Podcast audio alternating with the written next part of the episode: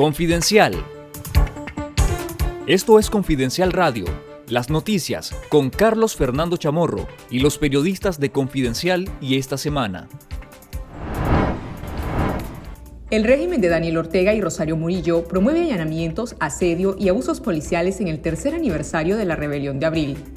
Los opositores al régimen de Daniel Ortega sufrieron asedios, allanamientos y arrestos este 19 de abril en el tercer aniversario del estallido social de 2018 Yesenia Estrada, mamá del excarcelado político Byron Corea, denunció que unos 50 agentes comandados por el jefe de la Delegación Policial de León, el comisionado general Fidel Domínguez, irrumpieron en su vivienda cuando su madre, María Olimpia Mayorga, de 70 años, estaba sola. La policía de León también allanó de manera ilegal la casa de la familia de la precandidata presidencial María Eugenia Alonso. En ambos casos, los policías se llevaron celulares, computadoras portátiles y una tablet. El 18 de abril fueron arrestados Misael Escorcia y Julio Álvarez en Cebaco, Matagalpa. Emilio Rodríguez fue detenido en Somoto, Madrid. Osman Dávila en el Rosario Carazo, Reinaldo Escorcia en León y Mauro Ortiz en Jinotega. Este 19 de abril también fueron apresados Yani Estrada en Managua y Julio Miranda en Totogalpa, Madrid. Todos fueron liberados horas más tarde. En Managua, miembros de la Alianza Cívica que realizaban una reunión en la sede de la Unidad Médica Nicaragüense fueron retenidos por la policía durante varias horas. El Centro Nicaragüense de Derechos Humanos reportó asedio contra Carlos Pavón, padre de Richard Pavón, asesinado en abril de 2018. El excarcelado político Lenín Salas Blanca, la periodista de Radio La Costeñísima Calúa Salazar y la excarcelada política Neymar Hernández. Los 10 precandidatos presidenciales opositores rechazaron mediante un pronunciamiento conjunto la propuesta de reforma electoral enviada por Daniel Ortega a la Asamblea Nacional la semana pasada. El documento publicado este lunes 19 de abril fue firmado por Arturo Cruz, Cristiana Chamorro, Félix Maradiaga por parte de la Unidad Nacional Azul y Blanco, George Enrique de Yatama, Juan Sebastián Chamorro de la Alianza Cívica por la Justicia y la Democracia, Luis Flay por Fuerza Democrática Nicaragüense, María Eugenia Alonso, Medardo Mairena por el Movimiento Campesino, Miguel Mora por el Partido Restauración Democrática y Noel Vidaurre.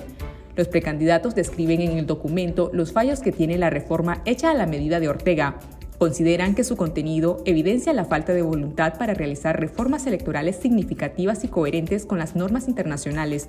También coincidieron en demandar reformas que restablezcan la confianza en el sistema electoral, garantice elecciones justas, competitivas, transparentes y observadas, además que cumpla con los acuerdos adquiridos en marzo de 2019 durante el segundo intento de diálogo nacional y la resolución de la Organización de Estados Americanos, cuyo plazo para ejecutar los cambios demandados se acaba en mayo. El Observatorio Ciudadano reportó este lunes un incremento en los contagios y muertes sospechosas de la COVID-19 en las últimas dos semanas. Según los reportes de esta organización independiente, en los últimos 15 días se identifican 340 contagios sospechosos de la COVID-19 y 23 fallecidos. Este incremento coincide con la advertencia de médicos independientes sobre un posible pico epidémico tras las vacaciones de Semana Santa, en las que el régimen Ortega Murillo promovió más de 6.000 actividades multitudinarias sin medidas preventivas como el uso de mascarillas o el distanciamiento.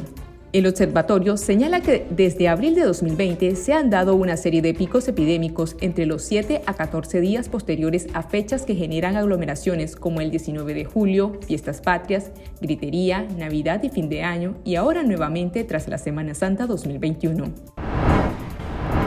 El régimen Ortega Murillo retiró la solicitud de repatriación del niño abandonado en la frontera sur de Estados Unidos, según la abogada de Mailing Obregón, madre del niño. La abogada y presidenta de la Alianza Nicaragüense Americana de Derechos Humanos, Astrid Montealegre, explicó que tanto el niño como la mamá presentarán de forma individual la solicitud de asilo, como lo establece la ley. Escuchemos las declaraciones ofrecidas a la cadena Telemundo por la abogada Astrid Montealegre. Hoy recibimos noticias de que el gobierno de Nicaragua desistió en su solicitud para la, custodia del niño.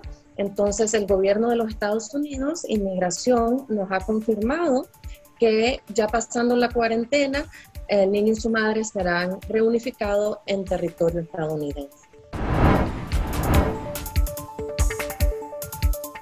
Esto fue Confidencial Radio, de lunes a viernes a las 12.30 del mediodía y los jueves una edición especial a las 11 de la mañana. Escuche nuestros podcasts en Spotify y visítenos en confidencial.com.ni con el mejor periodismo investigativo.